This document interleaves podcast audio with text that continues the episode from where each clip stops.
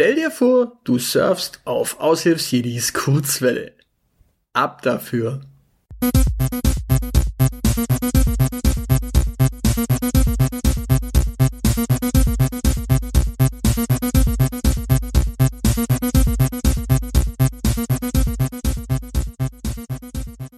So, nachdem es letztes Mal um Vorstellungsgespräche ging, ähm, heute einfach mal Teil 2 aus der Bewerberhölle. So kurze Geschichten aus Vorstellungsgesprächen, die einfach völlig ja, seltsam sind so, so das eine, was tatsächlich immer wieder mal gerne gemacht wird in Vorstellungsgesprächen, ist, dass man externe Experten hinzuzieht. Da sitzt du dann also quasi bei einem Verlag oder einem Unternehmen, das Mitarbeiter sucht. Und die haben dann nicht nur die äh, interne Abteilungsleiterin und der du dann später unterstellt wirst und irgendeine andere äh, Personalerin, die irgendwie mit äh, Gehaltsabrechnungen und sonst irgendwas zu tun hat, weswegen sie dann quasi die Personalerin ist, sondern die haben dann manchmal noch solche Personalexperten dabei sitzen. Und das ist immer ziemlich, ziemlich unangenehm, nervig, störend, weil das sind dann genau die Pappnasen, die dir die Fragen stellen, die du so aus den Vorstellungsgesprächs, Leitfaden, Vorbereitungsdingen schon extrem nervig findest. Weil da kommen dann genau diese berühmt-berüchtigten Fragen. Ja, wenn sie ein Tier wären, was wären sie dann für ein Tier? Und du kannst dann natürlich irgendwie sagen, ja, ich wäre ein, ein, ein, ein Bär, groß, kräftig, tapfer, äh, und er sieht natürlich auf der anderen Seite einen honigfressenden, faulen Sack, der irgendwie unter einem Baum sitzt. Ähm, du kannst sagen, ein stolzes Reh, äh, anmutig und total motiviert und er sieht ja sprunghaft, äh, flink, äh, Wiesel flink und motiviert. Ja, nee, sprunghaft. Ähm, und, und so musst du dir tatsächlich da so in diesem Gespräch tatsächlich so ein, ein Tier raussuchen, das irgendwie ähm, möglichst keine negativen Punkte hat, denen du irgendwie ja irgendwo nahe kommen möchtest. Dementsprechend, ja, sehr unangenehme Fragen, sehr nervige Fragen und vor allem hast du dann später so diesen Typen, der fragt diese Fragen und berät danach die Firma eigentlich äh, auf, auf der Basis von solchen Aussagen. Das ist unheimlich störend. Was noch schlimmer ist, ist wenn man die Personalerin persönlich kennt. Es, es gab eine sehr amüsante Geschichte und zwar war ich im Rahmen einer Studentenveranstaltung mit Freunden in Tübingen. Und da lernte ich eine junge Dame kennen, die einen Freund von mir angesprochen hatte. Und der war im, im, im Austausch mit ihr, hat sich da unterhalten und ich stand halt doof daneben und irgendwann kam dann ihre Freundin und kam dann mit ins Gespräch und ich habe mich natürlich dann darum gekümmert, dass er in Ruhe mit sich mit der unterhalten konnte und habe mir natürlich die andere so ein bisschen zum Gespräch geschnappt. Ähm, die fand mich wohl irgendwie toll, woraufhin sie mir irgendwie ihre Telefonnummer in die Hand gedrückt hat.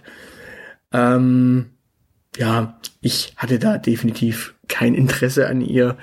Ähm, ich vermute, ich war zu dem damaligen Zeitpunkt auch irgendwie vergeben und dementsprechend war da auch, es, es war einfach nur nett und sie hat mir irgendwie ihre Telefonnummer zugesteckt und ich, ich habe mich definitiv nicht gemeldet. Also sie hat sie mir zugesteckt. Sie, ich hab, sie hat nicht gesagt, hey, ruf mal an, sondern sie hat es mir irgendwie, äh, ja, auf alle Fälle, ich habe sie nicht angerufen und da hatte sie auch völlig verdrängt. Also es war tatsächlich irgendwie eine Studentenparty, ich glaube vier, fünf Bierchen irgendwie gezwitschert und einfach nur lustig gefeiert, äh, mit Freunden halt tatsächlich unterwegs gewesen. Und in diesem Zuge ähm, traf ich diese Dame Jahre später in einem Vorstellungsgespräch wieder. Ich erinnerte mich auch nur ganz dunkel, mal in Tübingen auf dieser Feier gewesen zu sein. Und saß dann in diesem Vorstellungsgespräch und durfte dort Rede und Antwort stehen und äh, ja, irgendwann, also ich, ich, man, man, man sagte mir, ich sei der vielversprechendste Kandidat und man lud mich noch zu einem zweiten Gespräch ein und erzählte mir dann, ich sei tatsächlich der vielversprechendste Kandidat und man wartet eigentlich nur noch auf ein Go von oben. Und dann kam wieder eine Mail mit, ja, äh, der vielversprechendste Kandidat äh, und ja, man wartet tatsächlich leider nur noch auf den Go von oben wegen äh, der Entscheidung der endgültigen. Und ich bekam dann irgendwann mit, dass in der Zwischenzeit längst diese Stelle vergeben war, da längst jemand arbeitete und diese Dame mich quasi einfach nur ähm, ja, hinhielt mit der Hoffnung auf diese Stelle, weil, äh, ja, keine Ahnung, verspätete Rache. Ja, das ist durchaus, das kann auch mal passieren. Es ist sehr unangenehm, aber naja, gut. Äh, Kindereien äh, von manchen Leuten muss man halt einfach, ja. Ich habe tatsächlich dann was anderes gefunden, war also nicht so schlimm, dass ich die Stelle nicht bekommen habe. Was man auch hin und wieder erlebt, ähm, was einen dann auch möglicherweise von der Stelle ganz gut abbringt, ist, wenn man zu einem ersten Vorstellungsgespräch geladen wird und die dort ansetzenden äh, Teamleiter und Personalverantwortlichen ähm, eigentlich ziemlich überzeugt sind davon, dass man doch durchaus äh, in die Firma und in die Abteilung passt. Ähm, dann wird man auch manchmal noch zu einem zweiten Gespräch eingeladen, weil, und das ist dann das nächste, dann entscheidet quasi das Team mit, ob man dort anfängt oder nicht. Das heißt auf Deutsch, man kommt dann zu einem Vorstellungsgespräch, wo man noch nicht weiß, was einen genau dort erwartet und sitzt dann aber dort nicht mit nochmal irgendwelchen Personalverantwortlichen, sondern wird dann in einen Raum geführt und gesagt, hier, ähm, darf ich vorstellen, das ist X, das ist Y und das ist Z, das wäre das Team, in dem du arbeiten würdest. Äh, viel Spaß, unterhaltet euch schön. Und dann sitzt man tatsächlich in diesem Team und soll dann mit diesem Team sich unterhalten. Und wer mich kennt, weiß, ich kann sehr lebhaft sein. Ich kann auch sehr schweigsam sein und sehr zurückhaltend. Allerdings ist natürlich die Ansage, unterhaltet euch schön jetzt nicht der Moment, in dem man sehr, sehr zurückhaltend ist und nur schweigt. Was dann auch, glaube ich, in so einem Gespräch ganz schlecht rüberkommt. Auf der anderen Seite, natürlich erzählt man auch nicht einfach so drauf los, sondern sagt, okay, ähm, ja, ihr habt sicherlich Fragen, schießt doch einfach erstmal los. Äh, und dann kommen wir sicherlich in tolles Gespräch. Also die sitzen ja meistens dort zu dritt und haben dann da durchaus Vorstellungen. Oder man sagt, okay, ja, ähm, stellt euch doch mal vor. Oder ich stelle mich mal vor, dann stellt ihr euch vor, dann können wir ja auf der Basis mal weitermachen. Und da ist mir aber auch schon passiert, dass ich in ein Team gesetzt wurde, wo drei komplett extrem stille, zurückhaltende Menschen saßen.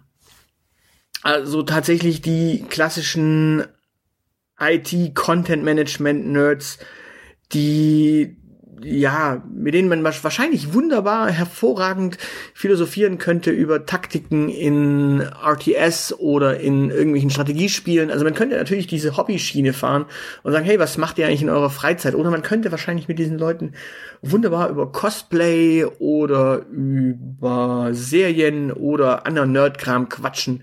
Das wäre super einfach. Nur das wäre dann extrem unprofessionell in diesem Gespräch, weil man ja auch nicht sofort sagen kann, na, was macht ihr so in der Freizeit?